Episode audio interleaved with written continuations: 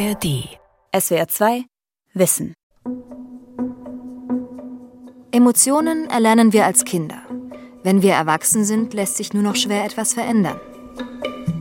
Bei der Alexithymie, bei der Gefühlsblindheit, da handelt es sich um ein Persönlichkeitsmerkmal, wo man eigentlich üblicherweise davon ausgeht, dass sowas sich nicht verändern lässt, wenn man ein gewisses Alter überschritten hat. Und das stimmt natürlich auch. Und dennoch sieht man ja so eine Art Trainingseffekt auch im emotionalen Bereich. Emotionen lernen, wie man den Umgang mit Gefühlen trainieren kann. Von Franziska Hochwald. Alexithymie heißt genau übersetzt die Unfähigkeit, über Gefühle zu sprechen. Sie beschreibt Menschen, die ihre Gefühle nicht in Worte fassen können. Es fällt ihnen schwer, ihre Emotionen überhaupt wahrzunehmen sei es aus Veranlagung, sei es, weil die Lernmöglichkeiten in der Kindheit gefehlt haben, erklärt die promovierte Coaching Carlotta Welding. Emotionen sind nun mal der größte Motor, den wir haben für alles.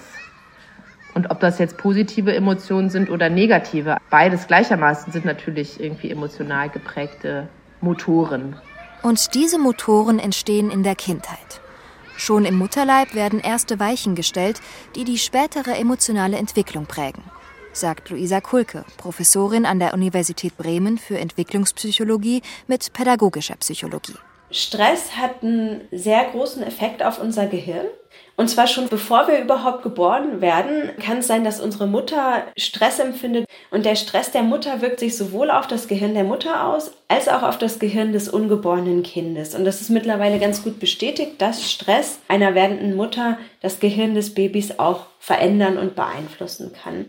Es konnte gezeigt werden, dass sich Stress im Mutterleib nachteilig auf die Gefühlswelt auswirkt, aber auch auf die kognitiven Fähigkeiten des Kindes. Grundgefühle wie Freude, Traurigkeit und Ärger empfindet ein Kind bereits ab der Geburt. Kleine Kinder können auch schon sehr starke Emotionen empfinden, während die Bereiche, die Emotionen wieder runterregulieren, sich erstmal entwickeln müssen. Das heißt, der frontale Kortex ist eines der letzten Teile des Gehirns, das sich entwickelt. Das heißt, uns fällt es auch als Kindern sehr, sehr schwer, unsere Emotionen zu regulieren, einfach weil das Gehirn noch nicht so weit ist. Wenn sich also ein zweijähriges Kind im Supermarkt auf den Boden schmeißt, weil es so schlimm findet, dass es jetzt keinen Schokoriegel bekommt, dann liegt das daran, dass die Entwicklung einfach noch nicht stattgefunden hat im Gehirn, dass es diese Emotionen regulieren kann. So Luisa Kulke. Das heißt, unsere Gefühlswelt wird mit allen ihren Komponenten im Verlauf unserer Kindheit und Jugend immer weiter ausdifferenziert. In der frühkindlichen Phase lernen wir Bindung und Vertrauen aufbauen. Im Kindergartenalter kommt dann die soziale Interaktion dazu. Da entwickeln Kinder die sogenannte Theory of Mind, also die Fähigkeit, sich in andere Menschen hineinzuversetzen. Beispielsweise zu wissen, dass eine andere Person jetzt gerne auch schaukeln möchte, obwohl ich auch schaukeln möchte und dafür runtergehen müsste und das eigentlich nicht möchte. Also zu wissen, dass es da konfligierende Interessen vielleicht gibt, vielleicht auch konfligierende Emotionen. Und das ist etwas, was von Natur aus in dem Alter auch passieren würde und was natürlich dadurch auch entsteht, dass die Kinder soziale Interaktionen haben. Der nächste Entwicklungsschritt, die Fähigkeit zur Impulskontrolle, wird erst mit der Schulreife wirklich möglich. Im Grundschulalter ist es dann so, dass es immer wichtiger auch wird für die Kinder, ihre Verhaltensweisen zu kontrollieren, gerade wenn man in der Schule plötzlich still sitzen muss und zum ersten Mal nicht einfach sagen darf, was man möchte, sondern sich erst melden möchte, dann wird es immer wichtiger, dass man sein Verhalten kontrolliert. Und für Jugendliche geht es dann besonders darum, Handlungsstrategien im Umgang mit Konflikten zu entwickeln und auszuprobieren. Gino Casale, Professor für Sonderpädagogik an der Universität Wuppertal, beschreibt das folgendermaßen. Eine Art Selbstbewusstsein über Emotionen, dann Emotionsregulationsstrategien, ein soziales Bewusstsein dahingehend, wie wirkt mein Verhalten im sozialen Kontext, die Kompetenz, Beziehungen aufzubauen und aufrechtzuerhalten, und die Kompetenz, sozial-emotionale Entscheidungen so zu treffen in der Situation selber, dass sie mir und anderen gut tun. Die ersten Lebensjahre sind also davon geprägt, dass wir unsere Gefühlswelt entwickeln. Die nächste Stufe besteht dann darin, diese Gefühle auch kontrollieren zu können. Auch Teenager und junge Erwachsene haben noch einmal ein Lernfenster, in dem sie sich mit Gleichaltrigen und Erwachsenen ausprobieren. Doch diese Lernfenster schließen sich weitgehend, wenn sie nicht genutzt werden können. Extreme Erfahrungen in den ersten Lebensmonaten können die emotionale Entwicklung stark beeinträchtigen, erklärt Entwicklungspsychologin Luisa Kulke an einem drastischen Beispiel. Und da gibt es sehr schockierende Studien zu aus Waisenhäusern, Früher war es so, dass es in rumänischen Waisenhäusern Kinder gab, die teilweise aufgewachsen sind, ohne eine Bezugsperson zu haben, die ihnen Zuneigung gezeigt hat. Die haben quasi nur das Nötigste an Essen bekommen, aber keine Liebe. Und das hat zu starken Störungen geführt. Das hat einmal zu Bindungsstörungen geführt und das hat aber genauso auch zu kognitiven Nachteilen und zu Nachteilen in der Emotionsregulation geführt. Wenn sich diese Zeitfenster schließen, ist die verpasste Entwicklung kaum noch nachholbar. Wurden die Waisenkinder adoptiert, bevor sie ein Jahr alt waren, konnte vieles noch aufgefangen werden. Doch sie behielten bleibende Schäden, wenn sie erst im Kindergartenalter oder noch später in eine liebevolle Umgebung kamen. Das liegt an etwas, was wir sensible Phasen des Gehirns nennen. Unser Gehirn an sich ist plastisch, also unser Gehirn kann sich sehr gut verändern und an neue Situationen anpassen. Es gibt aber Phasen, da braucht das Gehirn einen gewissen Input. Und nur wenn der Input vorhanden ist, dann kann sich das Gehirn richtig entwickeln. Deshalb, sagt Luisa Kulke, sollten Erziehende und Eltern Gefühle beim Kindergartenkind erst einmal zulassen und nicht schon zu früh Selbstkontrolle einfordern. Das ist erstmal, dass Kinder lernen müssen, dass es in Ordnung ist, Emotionen zu fühlen. Und das ist ein ganz wichtiger Schritt, denke ich. Denn häufig werden die Kinder immer noch dazu gebracht, Emotionen einfach zu unterdrücken und das hat meistens negative Folgen langfristig. Und es ist auch vollkommen in Ordnung, wenn man wütend ist über etwas, was passiert ist oder traurig ist über irgendetwas, was passiert ist. Doch diese Entwicklung gelingt offensichtlich immer weniger Kindern, so das deutsche Schulbarometer der Robert Bosch Stiftung. Viele zeigen Verhaltensauffälligkeiten, andere sind in ihrer emotionalen Entwicklung gestört oder diese entspricht einfach nicht dem Alter des Kindes. Aus sonderpädagogischer Sicht kann man das inzwischen gut definieren. Eine sogenannte altersgemäße Entwicklung lässt sich zum einen anhand von Kompetenzen des Kindes beurteilen. Also wie gut kann es seine Gefühle ausdrücken, wie gut Gefühle anderer erkennen. Wie leicht fällt es ihm, sozial sinnvolle Handlungsstrategien zu entwickeln. Zum anderen zeigen Kinder mit nicht altersgemäßer Entwicklung häufig ein problematisches Verhalten sagt der Professor für Sonderpädagogik Gino Casale. Und da gibt es eben so zwei große Bereiche. Einmal das externalisierende Problemverhalten. Darunter sind eben gut beobachtbare, unterregulierte Verhaltensweisen zu verstehen, wie zum Beispiel aggressives Verhalten, aber auch aufmerksamkeitsgestörtes Verhalten und dann sogenannte internalisierende Verhaltensweisen, also schlecht zu beobachtende, nach innen äh, gekehrte Verhaltensweisen, die eher überreguliert sind. Da würden wir über depressive Verhaltensweisen sprechen, über ängstliche Verhaltensweisen, sozialen Rückzug.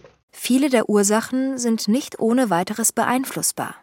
Seien es Geburtskomplikationen oder problematische Einflüsse aus dem Elternhaus. Und doch lässt sich laut Gino Casale mit guter Unterstützung viel erreichen. Also auch die Schule oder auch die Kita kann eine soziale Institution darstellen, die einen sehr starken Einfluss nehmen kann. Zum Beispiel über die Peer Group, die dort eine Rolle spielt, über die pädagogischen Fachkräfte, die einen sehr, sehr starken Einfluss haben. Ähm, man muss auf das fokussieren, was veränderbar ist. Und da kann man gute Anreize schaffen, um die Entwicklung eben zu unterstützen. Inzwischen verstehen die Neurowissenschaften immer besser, welche Gehirnareale an diesen Entwicklungen beteiligt sind. Luisa Kulke erklärt, dass es ein ganzes System verschiedener Gehirnstrukturen gibt, das Emotionen verarbeitet. Das sogenannte limbische System. Je nachdem, um welche Emotionen es sich handelt, sind dann einzelne Gehirnbereiche mehr oder weniger involviert. Und wenn wir Emotionen wie Ekel und Wut haben, dann wäre Putamen eine Gehirnstruktur, die da involviert ist. Bei Angst oder Aufregung ist das die Amygdala. Und dann gibt es noch zum Beispiel die Insula, die für Schmerzen und Ekel auch zuständig ist. Diese Gehirnregionen werden von verschiedenen Neurotransmittern angesteuert und von Hormonen beeinflusst. Lars Schwabe ist Professor für Kognitionspsychologie an der Universität Hamburg und forscht zu emotionalem Lernen, emotionalem Gedächtnis und zum Einfluss von Stress auf kognitive Prozesse. Wir wissen, dass die verschiedenen Hormone und Neurotransmitter in Amygdala zusammenwirken, die dann verschiedene andere Gedächtnissysteme im Gehirn beeinflusst, die zum Beispiel irgendwie dazu führen kann, dass in einer emotional erregenden Situation Inhalte im Hippocampus besser abgespeichert werden. Das heißt, auch wenn wir Neues lernen wollen, sind unsere Gefühle beteiligt. Lars Schwabe und sein Team erforschen diesen Zusammenhang vor allem mit klinischen Studien. Sie beeinflussen verschiedene Parameter, sei es, dass die Probanden bestimmte Filme anschauen, sei es, dass sie Medikamente einnehmen, die Hormone oder Neurotransmitter beeinflussen. Dann wird untersucht, wie sie auf Lernaufgaben reagieren. Und die Ergebnisse sind vielschichtig. Was wir hier wissen beim Einfluss von Stress und Emotionen auf Gedächtnisprozesse ist, dass es sehr auf den Zeitpunkt ankommt. Also die zeitliche Relation zwischen der emotionalen, stresshaften Erfahrung und dem, was eingespeichert werden soll oder vielleicht auch abgerufen werden soll. Offensichtlich ist es so, dass wir unter Stress bestimmte Inhalte besser erinnern, andere jedoch in den Hintergrund treten. Und zwar wissen wir, dass die stresshaften oder emotionalen Inhalte selbst typischerweise gut abgespeichert werden, dass aber, wenn wir eine stresshafte oder emotionale Situation durchleben und danach versuchen, uns an bestimmte andere unabhängige Inhalte zu erinnern, dass uns das schwerer fällt. Und das kann eben auch zu solchen Blackouts führen, wie sie einige vielleicht aus Prüfungssituationen kennen. Also wir gehen davon aus, dass Stress und starker emotionaler Erregung den Gedächtnisabruf eher beeinträchtigen. Das heißt, dass in einer Lernsituation leichte Gefühle, sei es Stress oder Freude, positiv wirken kann. Dauerstress hingegen führt zum Gegenteil. Das Lernen wird blockiert. Dass die Ergebnisse so komplex sind, liegt daran, dass viele unterschiedliche Bereiche des Körpers mitwirken, wenn wir Gefühle erleben. In einer bestimmten emotionalen Situation werden verschiedenste ähm, Reaktionssysteme des Körpers aktiviert. Einige direkt im Gehirn, bestimmte Kerne, die Neurotransmitter wie zum Beispiel Noradrenalin oder Dopamin ausschütten, die Lern- und Gedächtnisprozesse beeinflussen. Zudem ist es so, dass in einer emotional erregenden, vielleicht auch emotional belastenden Situation verschiedene andere Stressreaktionssysteme des Körpers angeworfen werden. Einige sind hormoneller Natur, andere sind eher Neurotransmitter-basiert. Und dabei werden dann Substanzen wie zum Beispiel Adrenalin, Noradrenalin, Glukokortikoide ausgeschüttet. Diese Substanzen wirken dann wieder zurück auf den Temporallappen im Gehirn, einen Bereich tief im Inneren.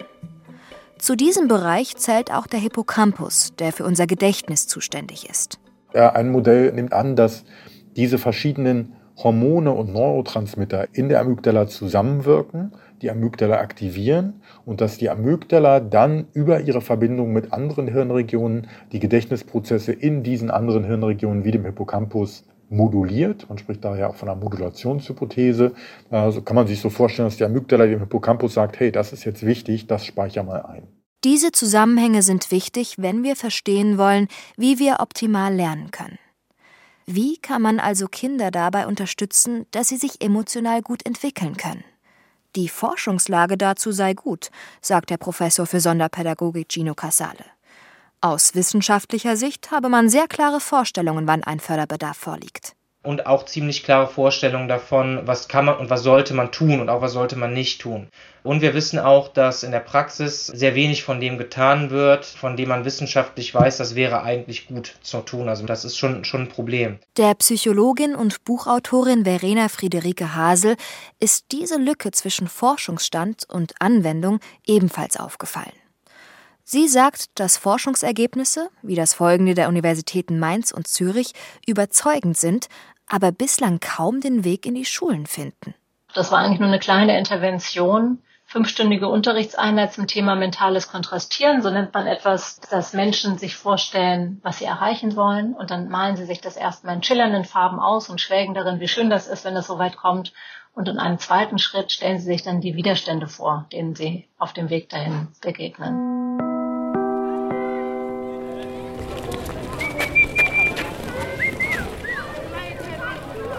Ein Jahr später konnten die teilnehmenden Kinder besser lesen als ihre Altersgenossen. Drei Jahre später war die Wahrscheinlichkeit, eine Gymnasialempfehlung zu bekommen, deutlich höher. Diese Kinder haben also ihre Lernziele mit emotionalem Gehalt gefüllt. Sie haben sich vorgestellt, wie sie sich fühlen werden, wenn sie Widerstände überwinden und dann schließlich Erfolg haben. Doch in unserer Bildungslandschaft wird nach wie vor das Gefühl zumeist außen vor gelassen. Anders ist das beispielsweise in Finnland. Eine finnische Direktorin hat mir so schön gesagt, wir haben keine Bodenschätze, wir haben keinen natürlichen Reichtum, wir haben nur unsere Menschen und wir müssen dafür sorgen, dass keiner von diesen Menschen in der Sackgasse landet.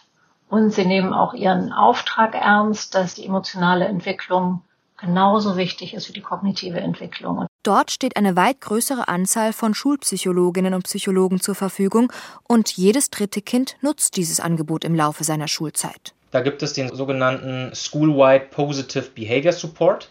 Und das sind mehrstufige Handlungsmodelle, die datenbasierte Förderung anbieten, die evidenzbasiert ist, also von der man weiß, die kann funktionieren unter bestimmten Umständen. Und diese Förderung wird ausgerichtet an den Bedürfnissen der Schülerinnen und Schüler. Und das Ganze schulweit im multiprofessionellen Team. Und ich halte das für hochinnovativ und für den richtigen Weg, wenn man gezielt sozial-emotionale Kompetenzförderung machen will. Und auch der Unterricht selbst verläuft nach gänzlich anderen Kriterien. Wo immer es möglich ist, wird der Lernstoff mit emotionalem Gehalt gefüllt. Was heißt das nun konkret? Wie es im Kunstunterricht umgesetzt werden kann, erzählt Verena Hasel in ihrem Buch Das krisenfeste Kind. Da hat eine Lehrerin zwei Kunstwerke mitgebracht von Mondrian und Miro und hat sie den Kindern vorgeführt und dann haben sie den Auftrag bekommen, einen Aufsatz zu schreiben, was diese Kunstwerke in mir auslösen. Das ist ja ein emotionaler Zugang, den sie da gewählt hat. Und das kann man eigentlich in allen Fächern ganz einfach tun. Zum Beispiel im Physikunterricht, wo ein Lehrer mit der Klasse eine Mountainbike-Tour machte, bevor er ihnen die Prinzipien von Kraft und Arbeit beibrachte. Auf diese Weise kommen emotionale Beteiligung und Lernen zusammen. Was ich auch so schön fand, war, dass die Kinder nur eine Aufgabe haben, nämlich das, was sie empfinden, so präzise und so genau auszudrücken, dass sie genau versteht, was die Kinder fühlen. Und das ist so wichtig auch für das emotionale Lernen, dass diese Beziehungsebene so eine große Rolle spielt, weil Lernen immer nur in Beziehungen stattfindet. Auch die Europäische Union hat erkannt, dass emotionales und soziales Lernen wichtig sind. Sie ließ ein Papier zur Einbindung dieser Themen in die Bildungspläne erstellen und kündigte eine Kommission dazu an.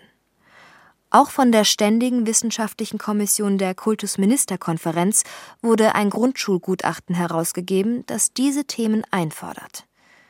Immerhin wird Sonderpädagogik inzwischen in der Ausbildung der Lehrkräfte verankert, doch, so Gino Casale, häufig eher nur am Rande. Im Regelschullehramt gibt es jetzt seit einigen Jahren Pflichtmodule zur Sonderpädagogik, die studiert werden müssen. Das ist aber sehr äh, rudimentär und hängt sehr stark auch davon ab, wer bietet die Lehre an. Einzelne Ansätze zum Thema Impulskontrolle werden zumindest im Bereich der Sonderpädagogik zunehmend genutzt. In unserem Förderschwerpunkt ist immer so das klassische Beispiel der aggressive Schüler oder die aggressive Schülerin, der oder die angeguckt wird. Und dieses Angucken wird als Provokation empfunden.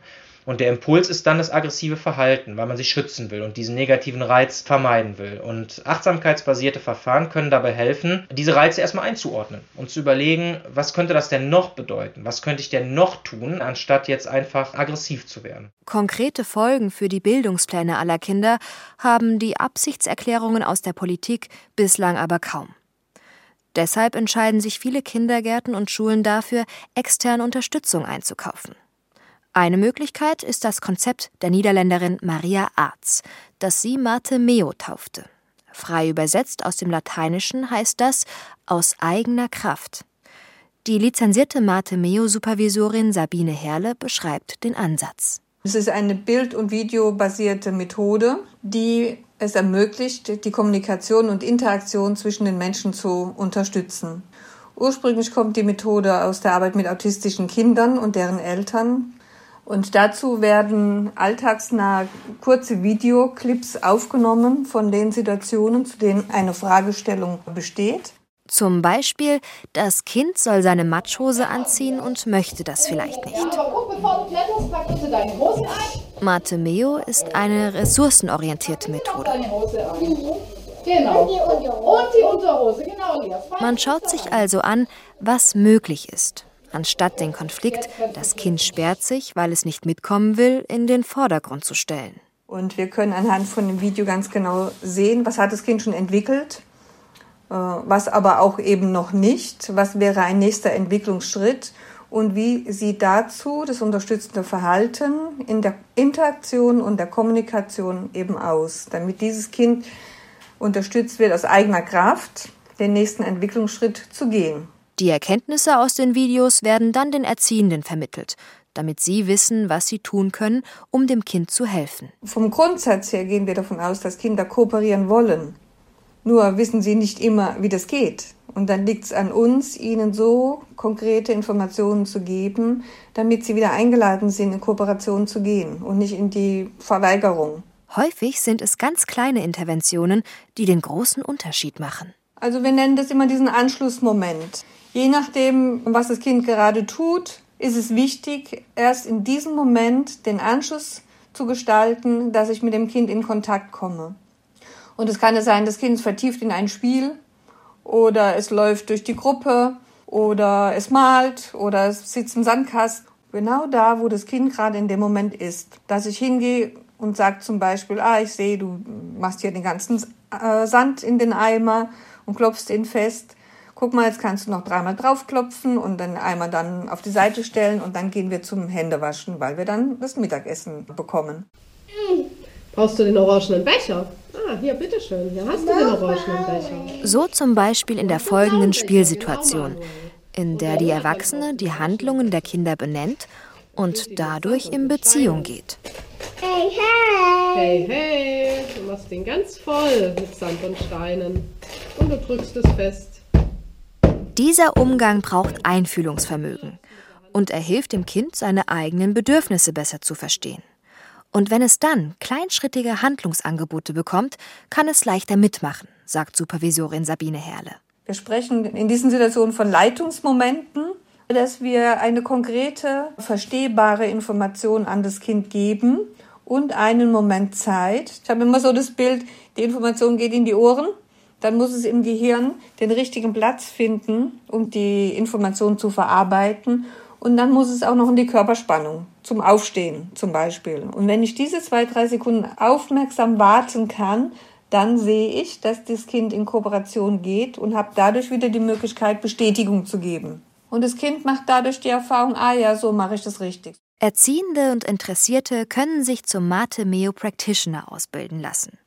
Während Marte Meo eher die Grundhaltung der Erziehenden angeht, ist Faustlos eine fertig ausgearbeitete Abfolge von festgelegten Lektionen. Ursprünglich wurde das Konzept in den USA unter dem Namen Two-Step zur Gewaltprävention entwickelt.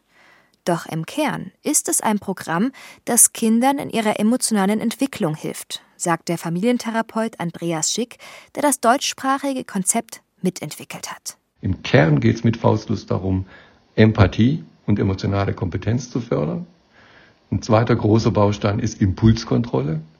Und in den letzten Lektionen geht es darum, was kannst du tun, wenn du richtig sauer bist. Also wie beruhigt man sich und wie geht man dann so weiter, dass man nicht die Faust oder blöde Wörter benutzt, sondern das anders regelt. Also es geht um Durchsetzungsvermögen unter Berücksichtigung dessen, was die anderen vielleicht denken. Dafür brauchst du Empathie. So deckt Faustlos die drei Bereiche ab, in denen sich unsere emotionalen Fähigkeiten im Lauf von Kindheit und Jugend entwickeln. Zuerst die eigenen Gefühle verstehen, dann die der anderen nachempfinden können und schließlich die Fähigkeit, die eigenen Emotionen und das eigene Handeln in einem Konflikt zu kontrollieren. Die Grundidee von diesem ganzen Programm ist, dass diese drei Einheiten, also Empathie, Impulskontrolle, Umgang mit Ärger und Wut, in winzig kleine Schritte unterteilt sind. Und dann ist jede Lektion sehr ritualisiert aufgebaut. Das heißt, die fangen immer an mit einem Spiel, dann gucken die miteinander ein Foto an zu einem bestimmten Thema. Dann, nachdem die das ausführlich besprochen haben und zu was gekommen sind, was man da tun kann, also was Praktisches, dann ist die Idee, dass die Erziehungs- oder Lehrkraft einmal das vormacht. Ich zeig's euch mal. Also, hab's jetzt so gemacht, dass ich der Holger bin. Das sind die beiden Jungs, die hinter mir gehen. Jetzt schaut mal, wie ich reagiere als Holger, wenn die zwei nicht nett zu mir sind. Hi! Du Hi! Ich möchte dass ihr so gemein zu mir seid. Hört damit auf. Inzwischen gibt es über 15.000 Einrichtungen in Deutschland, Österreich und der Schweiz. Sowie weltweit, zum Beispiel in deutschen Schulen, in denen die Teams das Faustlos-Programm gelernt haben. Die Quintessenz ist, dass sie verstanden haben, dass das ganze Team nicht nur diese Lektion treu macht, jede Woche eine Lektion, sondern dass sie vor allem zwischen den Lektionen in die Anwendung gehen. Die Kinder brauchen Brücken in den Alltag. Wenn man nun aber als Kind wenig Angebote hatte, das eigene Gefühlsleben kennenzulernen und auszudrücken, kann man das als Erwachsener noch lernen?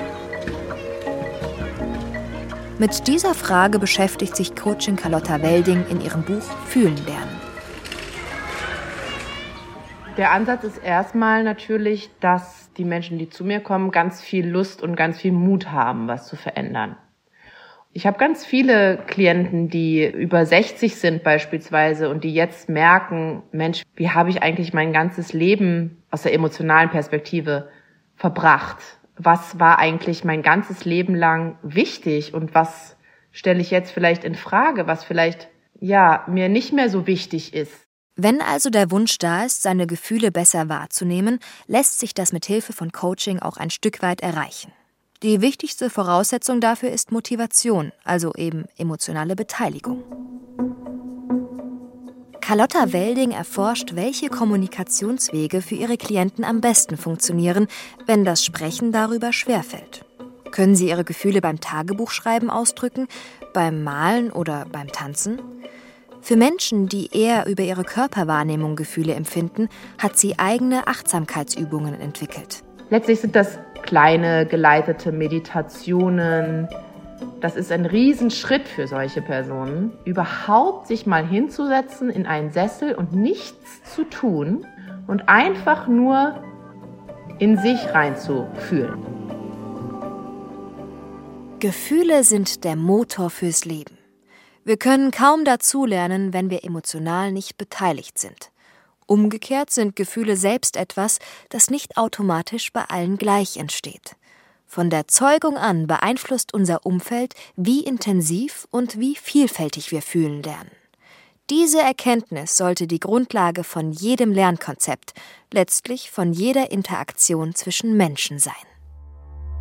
SWR 2 Wissen. Emotionen lernen, wie man den Umgang mit Gefühlen trainieren kann. Autorin Franziska Hochwald. Sprecherin Anna van Aken. Redaktion Charlotte Grieser. Regie Günther Maurer. Und hier noch ein Hörtipp. Das Schul- und Bildungssystem braucht dringend ein Systemupdate.